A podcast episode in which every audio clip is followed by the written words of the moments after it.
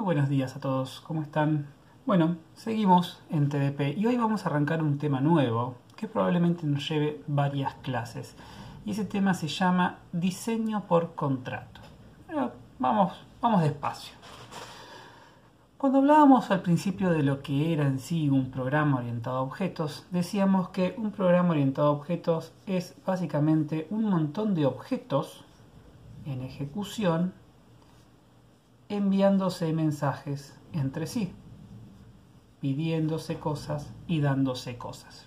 Y esa es la base de todo esto, esta idea de pedirse cosas y darse cosas. ¿Por qué? Porque todas estas interacciones que tenemos entre dos objetos son básicamente un objeto que le está pidiendo algo a otro objeto. ¿Sí? Esto puede ser, yo estoy haciendo un programa, necesito mostrar una ventana, pero yo no quiero ponerme a implementar toda una ventana. Entonces ya tengo una clase que me ofrece ese servicio. ¿Sí? Tengo una clase que me dice, che, yo te armo la ventana, no te preocupes. Entonces yo uso este servicio. Yo necesito saber si un entero es par o impar, pero no quiero ponerme a hacer todas las operaciones. Puedo tener una librería, una clase que me ofrece ese método. Entonces yo lo uso y me, desligo de los problemas de tenerme que, tenerme que implementar eso. Esta relación en la cual alguien necesita algo y alguien ofrece algo, la conocemos como una relación cliente-servidor. A veces también se la llama cliente-proveedor, pero básicamente es, hay alguien que necesita algo, hay alguien que ofrece algo. ¿sí? Y nosotros como programadores podemos estar en los dos lados. Nosotros podemos estar haciendo una aplicación que consume muchos servicios, pero a su vez nosotros podemos estar implementando librerías que lo que van a hacer es ofrecer servicios. ¿sí? Cualquiera de los dos casos, todo esto es código. Pero esta relación cliente-servidor es la base de lo que nosotros conocemos o vamos a empezar a discutir ahora, que es el diseño por contrato. ¿Por qué pasa esto? Porque imaginemos que de vuelta el servidor ofrece algo, ofrece una operación, que es la operación F. No sé, mostrar una pantalla, lo que sea, no importa, es F. El servidor ofrece F. Cuando alguien necesita F, el servidor tiene F disponible para usarlo. Pero, y acá aparece un pero, puede llegar a ocurrir, y no es tan raro que ocurra, es frecuente que esto ocurra, puede llegar a ocurrir que el servidor ponga un pero. ¿sí? Y un pero puede ser del estilo, bueno, yo soy un cliente que necesito una operación para, no sé, calcular factorial. Entonces, el servidor me dice, che, yo, tengo una operación para calcular factorial. Si quieres, usame. Pero te pido que por favor pasame un entero mayor a cero. Entonces, puede llegar a pasar esta situación en la cual el servidor pone condiciones para poder usar su servicio. Entonces, el servidor podría decir, bueno, yo te doy la operación calcular factorial, yo ya la tengo resuelta, usala, pero, por favor, ponele onda y el entero que me vayas a pasar, por favor que sea un entero mayor a cero. ¿Sí? Y el servidor, además de poner una condición para que uno pueda usar la operación, podría a su vez asegurarme cosas. ¿Sí? El servidor podría decirme, bueno, yo te ofrezco factorial, te pido nada más que por favor me pases un entero mayor a cero y yo te aseguro que el resultado también va a ser un entero mayor a cero. ¿Sí? Podría llegar a pasar. ¿sí? Y de esto es lo que vamos a empezar a hablar ahora. Podemos pensar en otra situación. Podríamos pensar que tenemos una operación que lo que hace es hacer potencias de 10. ¿sí? Yo recibo acá la potencia y lo que hace esto es 10 elevado a la potencia. Entonces, de vuelta, el servidor dice, yo tengo esta operación, potencias de 10, eh, denme la potencia, les pido que por favor sea un entero mayor a 0. y yo les aseguro que el resultado va a ser un múltiplo de 10. Entonces podemos decir, bueno, sí, eh, esta es la operación, el servidor pide que por favor el entero que reciba sea mayor a 0 y asegura ¿sí? que el resultado es múltiplo de 10. Bien, de eso se trata esto que estamos hablando ahora. Me doy cuenta que el 10 me quedó por fuera de la pantalla, así que vamos a corregir esto. No es fácil, es múltiplo de 10. Ahora sí se ve bien. Perfecto. Entonces, siguiendo con esta idea, el cliente quiere usar esta operación, el servidor le dice al cliente, sí, yo tengo esta operación, pero te pido que por favor pasame un entero mayor a 0. Yo te aseguro que el resultado va a ser un múltiplo de 10 porque voy a hacer potencias de 10. Estas dos cosas que aparecen acá, que de vuelta seguro les han pasado muchas veces, es decir, bueno, tengo que hacer esta operación, pero necesito que el objeto que me pasen sea distinto de nulo. Por lo general, estas cosas que aparecen estas condiciones que nos pone el servidor cuando nosotros vamos a implementar la operación suelen ser los primeros if que controlamos. If el número es distinto de cero, if el objeto es distinto de nulo. ¿Por qué? Porque estas condiciones que se ponen acá son condiciones que si no se cumplen, yo no puedo hacer lo que me están pidiendo que haga. Esa es la realidad. Esto que tenemos acá se conoce dentro de esto que nosotros llamamos diseño por contrato como precondición. Y esto que tenemos acá, lo que nosotros podemos asegurar, lo que el servidor nos asegura una vez que se ejecuta la operación, es lo que se conoce como postcondición. Y dentro de lo que es diseño por contrato, toda operación puede tener, muy importante el puede, esto no es obligatorio. Toda operación puede tener una precondición y una postcondición. Puede no tener precondición y sí postcondición, puede no tener postcondición y sí precondición, puede tener las dos, puede no tener ninguna. Ahora bien, la precondición y la postcondición son básicamente expresiones booleanas. Eso quiere decir que la precondición o la postcondición, precondición, toma la forma de una condición booleana.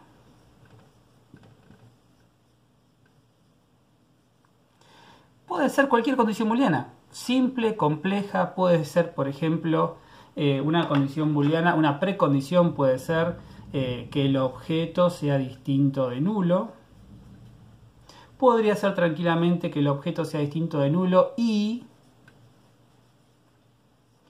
eh, objeto.getValor mayor a cero. Todo esto es tranquilamente una precondición. La precondición y la postcondición son condiciones que aplican a cada servicio que me ofrece una clase. Por cada servicio que la clase me ofrece, yo podría tener precondiciones y postcondiciones. De vuelta, énfasis en que esto es absolutamente opcional. ¿sí? Eh, en algún punto por ahí se les, podemos llegar a pedir que piensen las pre y postcondiciones. Si ustedes ya se están esforzando mucho ya están empezando a indagar en detalle muy fino para ver pre y postcondición, quizás están forzando la situación y en realidad no corresponde una precondición o una postcondición. Lo interesante de esto o, empezando por de dónde surge la precondición y la postcondición, pensemos entonces ahora en cuándo un programa es correcto. ¿Cuándo nosotros podemos decir que un programa es correcto? Entonces, veamos por ejemplo este código que tengo acá. Es una operación f que recibe un entero y retorna ese entero más 1. Entonces yo ahora les pregunto, ¿esa operación está bien? ¿Es correcta? Y la verdad es que es muy limitada la respuesta que ustedes me pueden llegar a dar. Ustedes me pueden llegar a decir sintácticamente está bien, porque no hay errores de compilación. si no hay errores de sintaxis. El código que está ahí es un código que si yo lo ejecuto, corre. Y le doy un entero y me devuelve el entero más uno. Ahora, si esa operación es correcta o no, depende de cuál es el objetivo de la operación, qué es lo que se espera de la operación. Por el nombre yo no sé qué es lo que hace esa operación.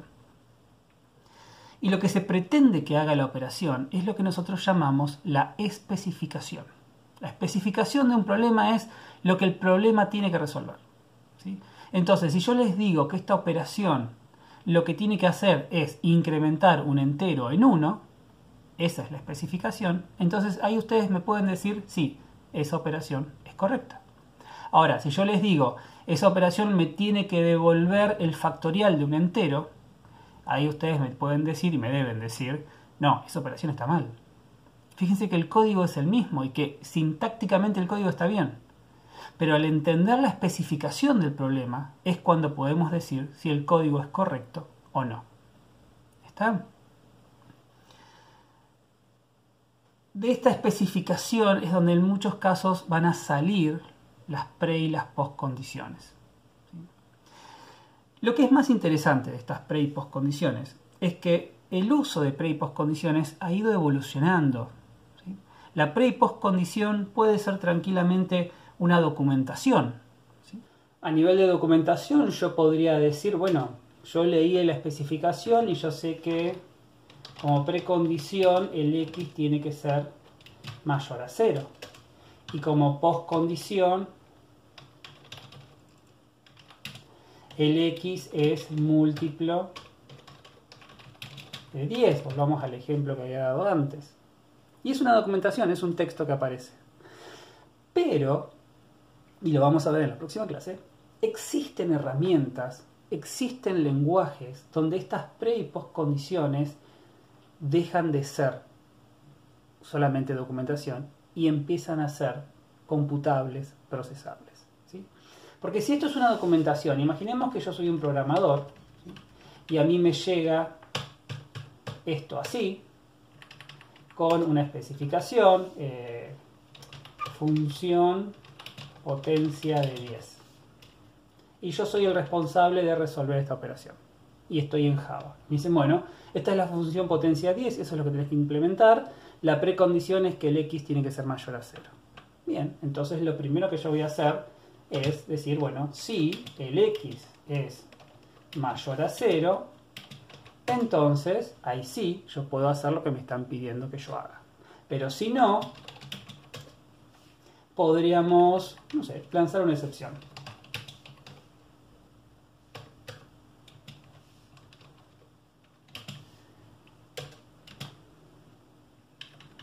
Entonces eh, podemos hacer así, si el x no es mayor a 0, vamos a lanzar una excepción aritmética. Vamos a poner esto acá.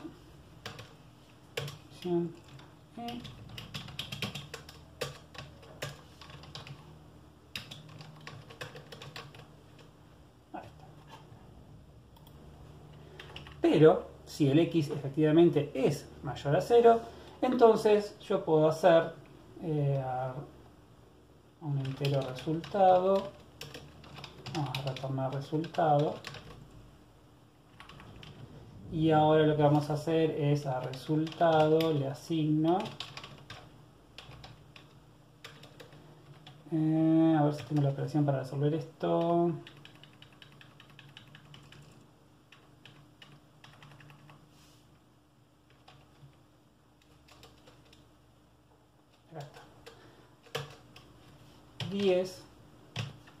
Elevado a la x.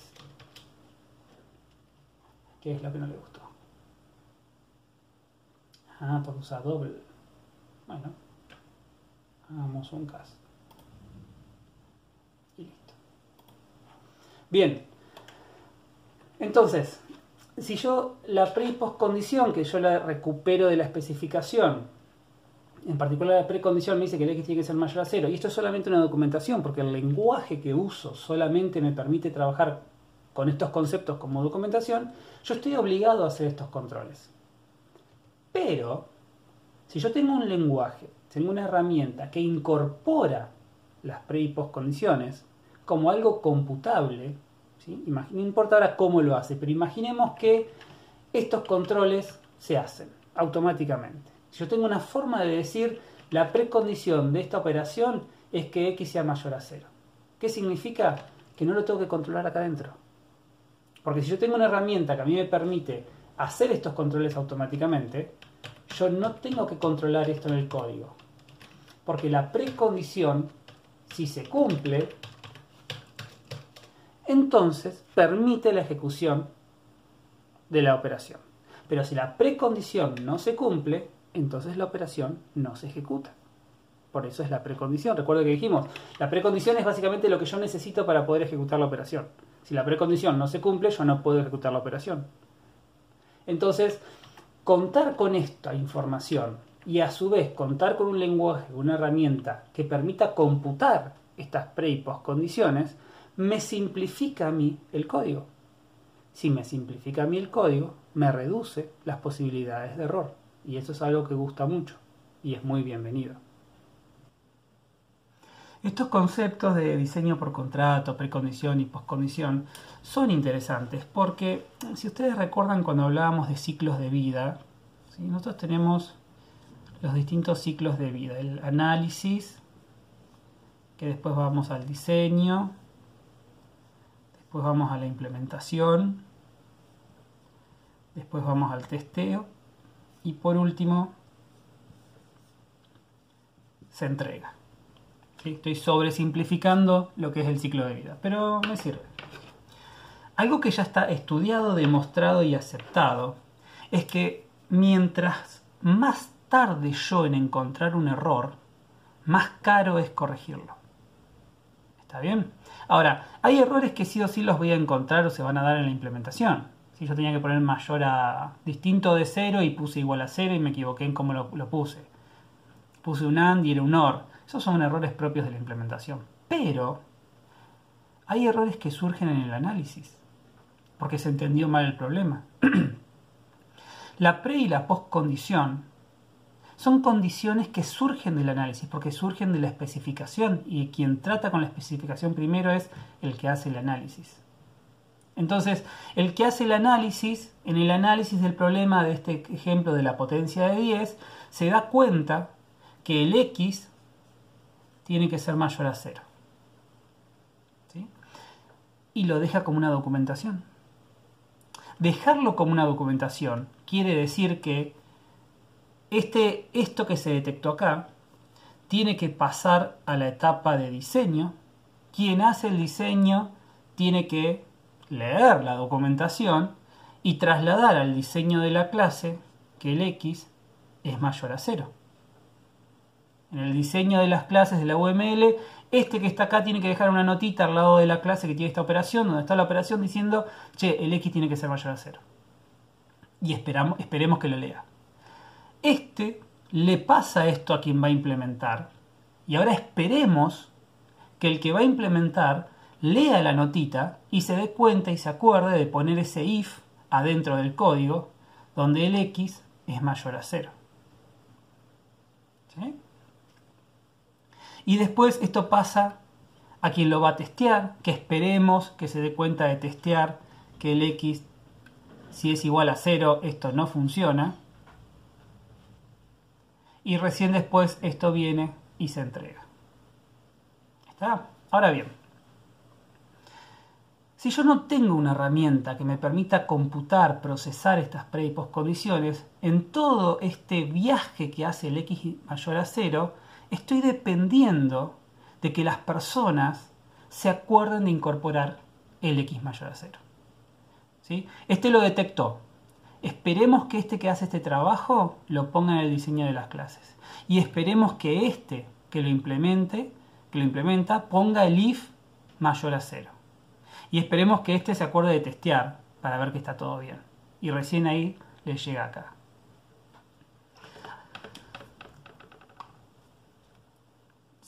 este se equivoca, si este se equivoca, este hace mal el análisis y en vez de decir que x es mayor a 0 pone que x tiene que ser menor a 0, este error va a viajar y va a viajar y va a viajar y probablemente se dé cuenta recién este acá si hace bien su trabajo. O peor aún, se dé cuenta el cliente cuando prueba la, aplicación. Corregir estos errores a esta instancia es volver a hacer todo el código casi. Eso es muy costoso. Si este lo hace bien, entonces pasamos a depender de que este no se equivoque. Y si este lo hace bien, pasamos a depender de que este no se equivoque. Entonces hay una forma de tener más seguridad y es trabajar con herramientas que nos permitan ingresar estas restricciones como parte del código. Y existen, y las vamos a ver.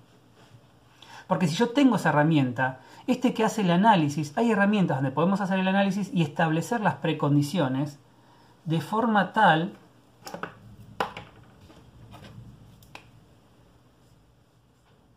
que sean parte del análisis en una herramienta que después las va a transformar en el código. Entonces, este que esto hace no queda solamente como una notita en un en un notepad o en un Word, queda como parte de una herramienta de análisis. Que este después la toma y esto queda como parte del diseño, pero queda como una precondición. Y si yo tengo una herramienta que incorpora el análisis de las precondiciones al cómputo de la operación, eso significa que ya no dependo de esta persona para que agregue el x mayor a 0. Ya va a estar agregado. Entonces estoy eliminando un factor de incertidumbre. Entonces hay menos chances de que haya algún error en el testeo. De eso se trata un poco el diseño por contrato, de asegurar o maximizar las posibilidades de que nuestro programa salga bien.